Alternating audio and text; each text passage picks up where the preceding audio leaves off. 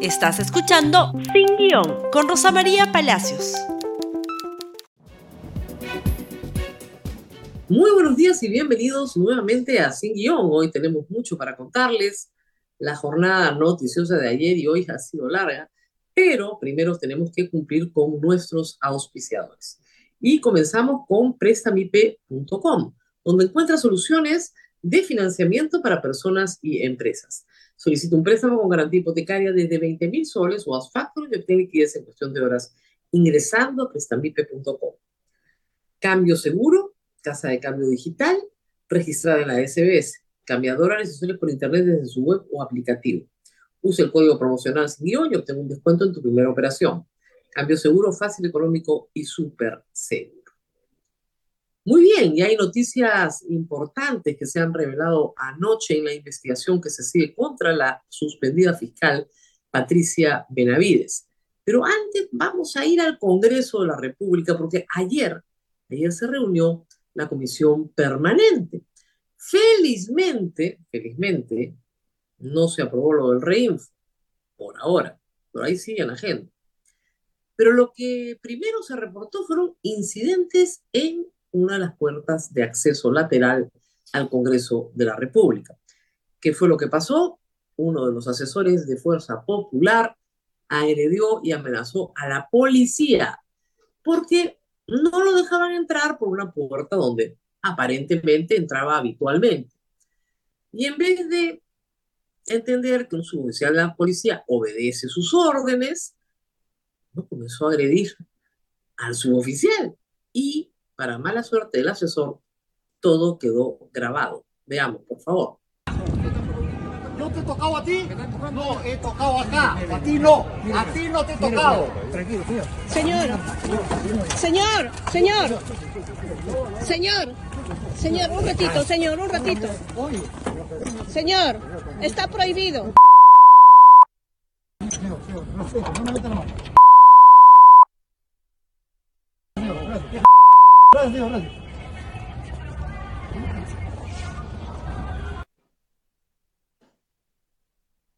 Fuerza Popular ha lanzado un comunicado, inmediatamente no menciona el nombre del el asesor, Juan Carlos Torres, pero dice que van a tomar este, acciones disciplinarias, ¿no es cierto? Lamenta el incidente, expresa disculpas públicas a la Policía Nacional, porque la verdad es que es bien raro, ¿no?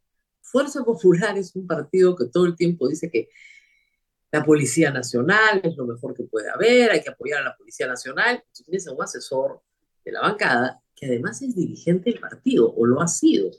Ha sido eh, secretario general de familia, de familia del partido Fuerza Popular.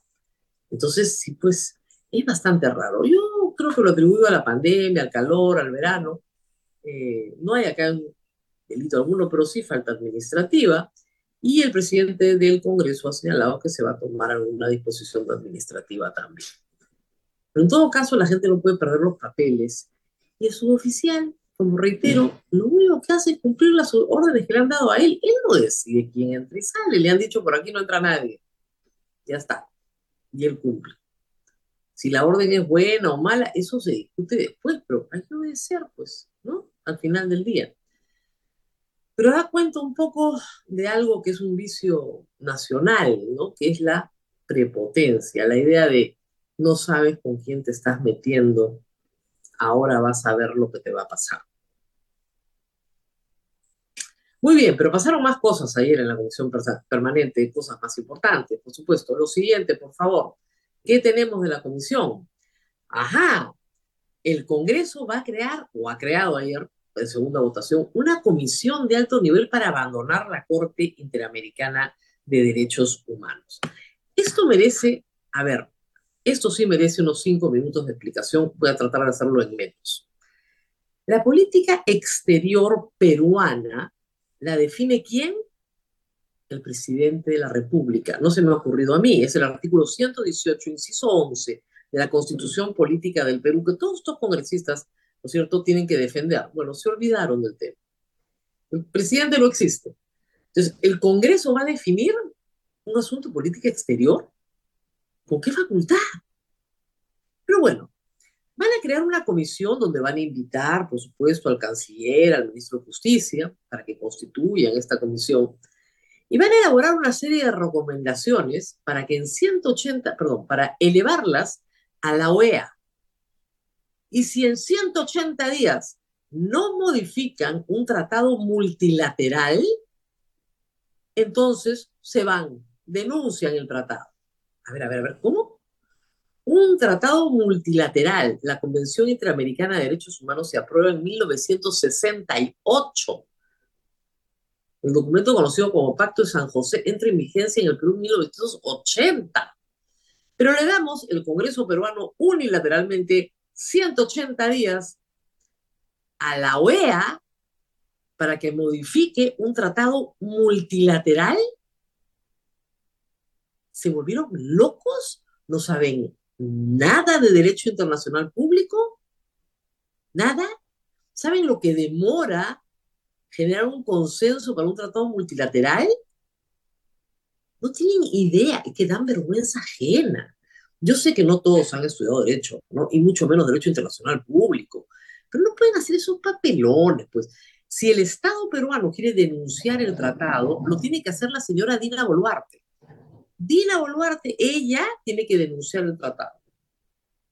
¿Ok? Y luego esperar un año. Y luego de esperar un año salimos de la jurisdicción de la Corte. Pero para ningún caso que esté en trámite, ¿eh? por si acaso. Todo lo demás es wichiwachi. ¿Cómo van a hacer una comisión del Congreso del Perú para modificar un tratado multilateral de varios estados, en este caso todos los estados que conforman América? Y que si en 180 días no me modifican lo que te estoy pidiendo, entonces denuncio el tratado. Oigan, ¿creen que todos los peruanos son ignorantes? No, pues un poquito más de respeto al público, ¿no? En vez de estar haciendo mamarrachos. Pero hay más. Miren, esta es una buena noticia. La comisión permanente ha decidido investigar a cuatro de los niños. Bueno, por lo menos a cuatro, ¿no?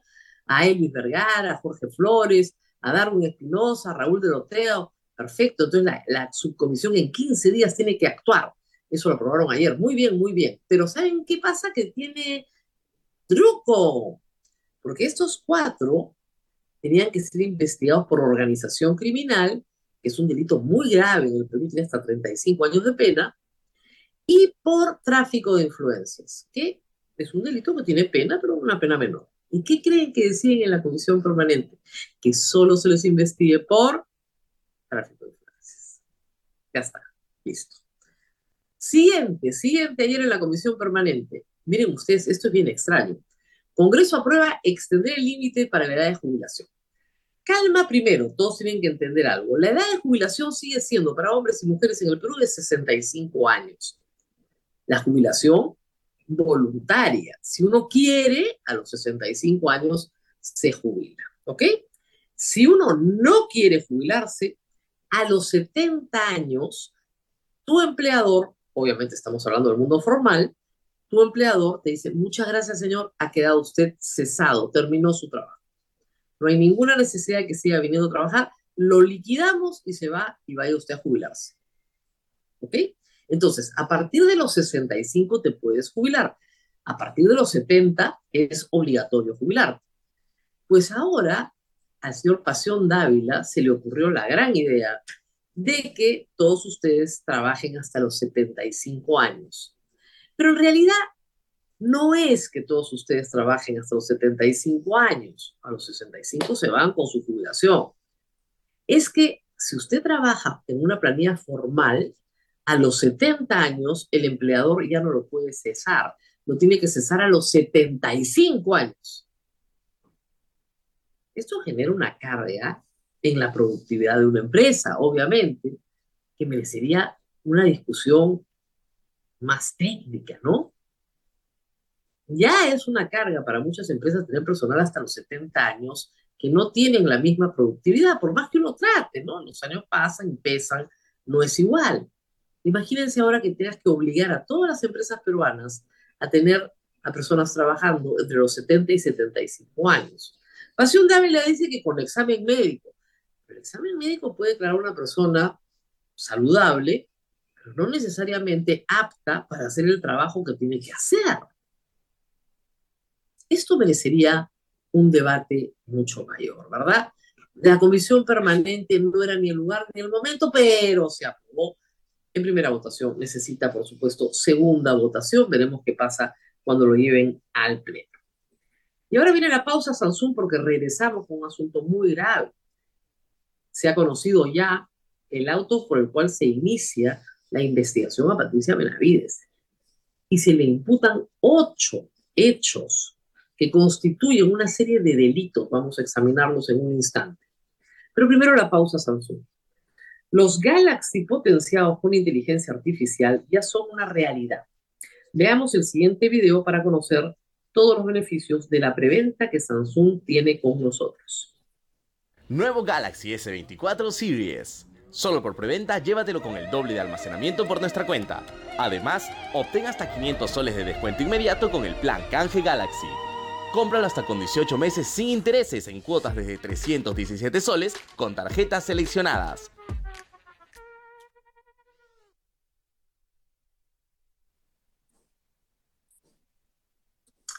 Y vamos con las notas judiciales o fiscales, empezando con una que es muy importante. Ayer se conoció un documento de 93 páginas firmado por la señora fiscal suprema, Delia Espinosa. Es el inicio de la investigación a Patricia Benavides, la suspendida fiscal de la Nación. El documento que fue revelado anoche en Latina tiene varios detalles muy importantes. No sé si podemos poner la primera página para que ustedes lo conozcan. Entre los detalles importantes está la participación del abogado Roy Gates. El abogado eh, Roy Gates eh, declaró ante la Fiscalía que fue convocado en septiembre del año 2022 por Patricia Benavides y sus asesores, ¿no? Villanueva y Girao, a la oficina del abogado Guairón. Y se reunieron todos. Primer evento, hay que decirlo, que fuera negado por Patricia Benavides, que dice que ella nunca ha ido a la oficina del señor Guairón. Ahí estaba y en su calidad de fiscal de la Nación, septiembre del año 2022. ¿Y para qué se le convoca a Roy Gates? Se le contrata para que dé un tour mediático justificando la salida de Betsabe Revilla. Betsabe Revilla es una fiscal en esta historia muy importante, porque ella era la fiscal que investigaba a Emma Benavides, hermana la fiscal de la Nación, como hemos contado varias veces, investigada por favorecer a un narcotraficante. Betsabe Revilla es removida de su puesto, se la subordina a un superior que ella había investigado y renuncia, señalando que todo este tema tenía relación directa con su investigación sobre la hermana. A Roy Gates se le da además el documento trafiado, fraguado, que dice que Betsabe Revilla tenía una baja productividad, lo cual era absolutamente falso. Y Roy Gates va a distintos medios de comunicación a defender este cambio, actuando como un abogado independiente cuando estaba contratado para hacerlo. Es culpa de los periodistas, hay que decirlo también, muchas veces somos sorprendidos por personas que no revelan la identidad de sus clientes. Pero hay algo que decir por parte del Colegio de Abogados, ¿no? Es muy importante que un abogado diga a quién está defendiendo, quién le está pagando para hacer este turcito de medios. Eso fue lo primero y más despollante ayer, pero no lo único. Patricia, Benavides, a través de Jaime Villanueva, le entregó a Patricia Chirinos la denuncia, así llave en mano, para que ella la presente contra los magistrados del Poder Judicial Corte Superior de Lima, que le dieron una acción de amparo con una cautelar a la Junta Nacional de Justicia. O sea que eso de que Patricia Chirinos prepara sus denuncias también es mentira, se cayó, ahí está. Hay más, el congresista Balcázar otro de los imputados en esta historia, canjeó su voto a cambio de que le archivaran un proceso por apropiación ilícita en Chiclayo. Jaime Villanueva personalmente llamó una y otra vez a la fiscal de Chiclayo para que archivaran el caso, indicando lo que era por recomendación de Patricia Benavides, a lo cual la fiscal se negó. Incluso le mandaron un emisario físicamente a Chiclayo y se volvió a negar. Y dijo que iba a actuar de forma de acuerdo a ley. Pero a ese nivel, Vladimir Serrón, por supuesto, mandó a pedir que sus votos se los daban, todo esto para destituir a Zoraida Ábalos, a cambio de que le archiven sus casos en Junín. ¿Se pueden imaginar este mercadito persa? Está todo ya documentado más allá de los chats. Están ahí los testimonios de todas las personas que han participado. En el documento, en la página 82, que les sugiero revisar, están las conductas imputadas a Patricia Benavides, conductas presuntamente ilícitas, y además de las conductas imputadas, el tipo penal que corresponde a cada una de ellas. Son ocho las conductas imputadas y mm, yo les diría que no son poca cosa, porque acá hay varios tipos penales comprometidos, en algunos ella es autora, en otras instigadora. Sobre la presunta organización criminal, presunta coautora. Sobre la remoción de Betsabe Felicitas Revilla Corrales, fiscal suprema, provisional transitoria de la segunda Fiscalía Suprema Transitoria, lo que tenemos es falsedad ideológica. Claro, fraguaron un documento, presunta instigadora sobre las presuntas acciones ilícitas realizadas por el congresista José María Balcázar, Celada, cohecho activo específico y tráfico de influencias. Ahí es presunta instigadora y presunta instigadora, los dos casos. Ese es el cuarto. El quinto, sobre las presuntas acciones ilícitas realizadas con congresistas para la inhabilitación de la fiscal suprema Zoraida Benavides cohecho activo específico, tráfico de influencias y cohecho pasivo específico. los cohechos es autora. Y en el tráfico de influencias instigadora. Seis, sobre las presuntas acciones ilícitas realizadas con, con congresistas para remoción de la Junta Nacional de Justicia. Tráfico de influencias, presunta instigadora sobre la presunta acción ilícita realizada para que la Autoridad Nacional de Control del Ministerio Público suspenda en funciones al fiscal superior Rafael Ernesto Vela Barba. Tráfico de influencias, presunta autora.